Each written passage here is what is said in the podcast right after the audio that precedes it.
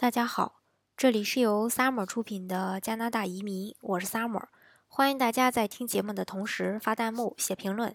想了解更多移民资讯，请添加微信幺八五幺九六六零零五幺，或关注微信公众号“老移民 Summer”，关注国内外最专业的移民交流平台，一起交流移民路上遇到的各种疑难问题，让移民无后顾之忧。今天呢，给大家分享的内容呢是美国和加拿大移民到哪个国家好？我的一个听众呢，了解加拿大的移民呢也是有一段时间了。今天呢，他给我发微信问我加拿大和美国哪个国家好？其实让我说呢，没有更好，只有更合适。就好比这个女孩子找男朋友，你想找帅哥还是想找暖男？更匹配？是最重要的。你在哪里能得到最好的人生匹配？我觉得这就是最好的一个呃选择。当然了，鉴于美国和加拿大它彼此相邻，又来去自由，进出无痕，你也可以拿了加拿大身份去美国。反之呢，也能行得通。就好比你可以找个帅哥谈恋爱，然后嫁个暖男做丈夫，梦想成真。加拿大和美国彼此相邻，从社会制度到人文环境，再到生活习俗，都是非常相似的。人们也是常常以这个北美概括美国和加拿大这两个国家，其实呢，也就是这个意思。两国的语言呢，都是有别于老牌的这个英国英语的北美英语。双方的公民可以持护照，很方便的出入对方的一个国境。政治上呢，加拿大是。呃，属英联邦国家，而美国不是。但是，呃，美英之间的盟友关系呢，就好比同穿一条裤子的兄弟。所以说，欧美联盟的组织，诸如北约和 G 七集团等等，自然也包含这个美国和加拿大两国。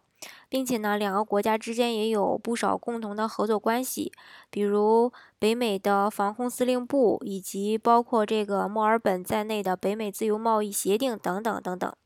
其实放眼望去呢，加拿大和美国两国之间，乍眼看上去还真没有什么不同。随便选一个城镇，除非说是有特殊的这个地标性的一个建筑，放在和美国，就是说放在美国和加拿大都能行得通。甚至可以说，至少是在东岸吧，美加两国之间的差异还不如加拿大境内的法语区魁北克和英语区安大略这两个省的区别大。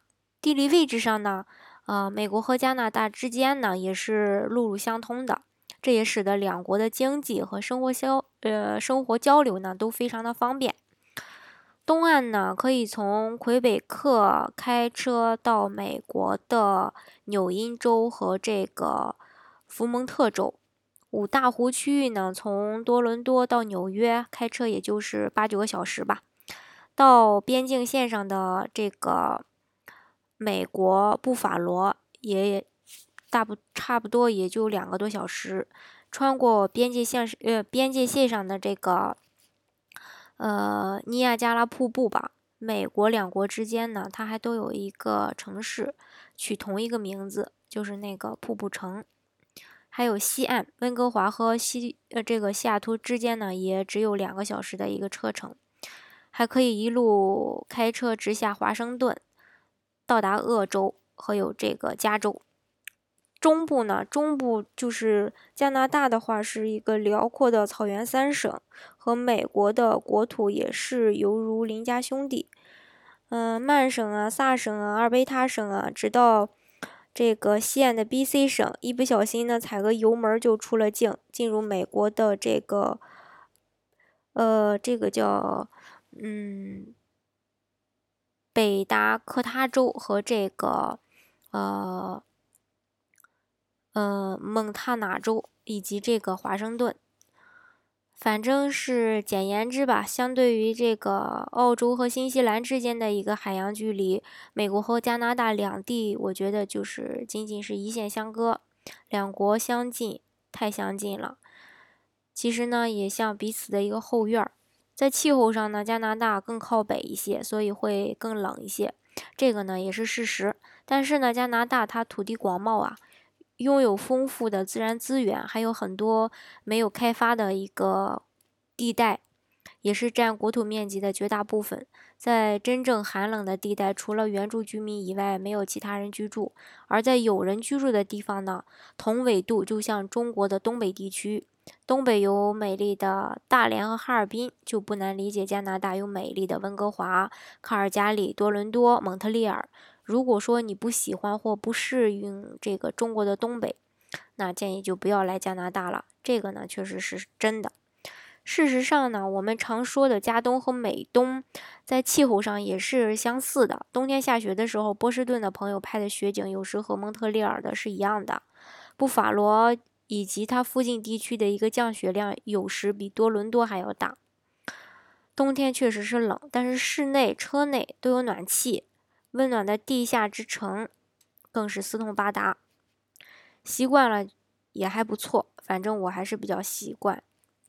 所以呢，寒冷呢也阻挡不了纽约成为美国第一大城市，和多伦多呢成为加拿大的第一大城市，并且呢，两地的华人数量呢也都是各个国家的之最。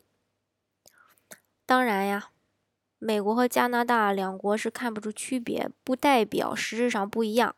相信人们呢对美国的向往多源于一个概念中的美国梦。而对加拿大的向往呢，则是源于它的一个温情宽厚和多元文化的这种包容。萝卜青菜各有所爱，选择自己适合的就好，也不必纠结说说哪个好哪个不好。当然了，要是为了孩子教育的话呢，就目前来看，我觉得要选美国，因为美国它有全世界最好的名校，美国的教育。这个也是非常棒的，这个也是出了名的好嘛。当然，也不是说加拿大不好啊，加我是说这这个加拿呃，也不是说这个加拿大的教育不好，只是相对美国来说会差那么一点儿。嗯，大家呢可能也会觉得移民到美国的难度远远的超过加拿大，确实是，如果是说技术。呃，做这个美国的技术移民的话，难度确实是非常大。但是，要是说你资金允许的情况下，你可以考虑美国的投资移民呀。美国一比五，这个呢对申请人没有什么要求，只要你能，只要是说你能证明这个五十万美金是合法所得，就可以申请。它不像加拿大的投资移民一样，对申请人有一系列的条条框框。魁北克对这个。嗯，申请人的这个管理经验也是有要求的。呃，那个加拿大的这个曼省对申请人的这个管理经验也是有要求的。反正是，而这个美国呢，它没有啥要求，只要你这个刚才我也说过，就是说五十万美金合法嘛，就可以申请。嗯。还是那句话，反正是哪个国家好，哪个国家不好，每个国家呢都有一个呃优劣之，就是说优劣之处吧。如果说你不想蹲移民监，因为加拿大有移民监啊，美国没有移民监啊。那如果是你不想蹲移民监的话，那如果是说资金允许的情况下，那做美国还也是最合适的。嗯，不管是考虑哪个移民到哪个国家吧，反正就是适合自己的是最好的。今天呢，我就给大家说这么多。如果大家想具体的了解加拿大和美国的移民政策的话呢，欢迎大家添加我的微信幺八五幺九六六零零五幺，到时候呢，我们可以进行一个一对一的交流沟通，或是关注微信公众号“老移民 summer”。关注国内外最专业的移民交流平台，一起交流移民路上遇到的各种疑难问题，让移民无后顾之忧。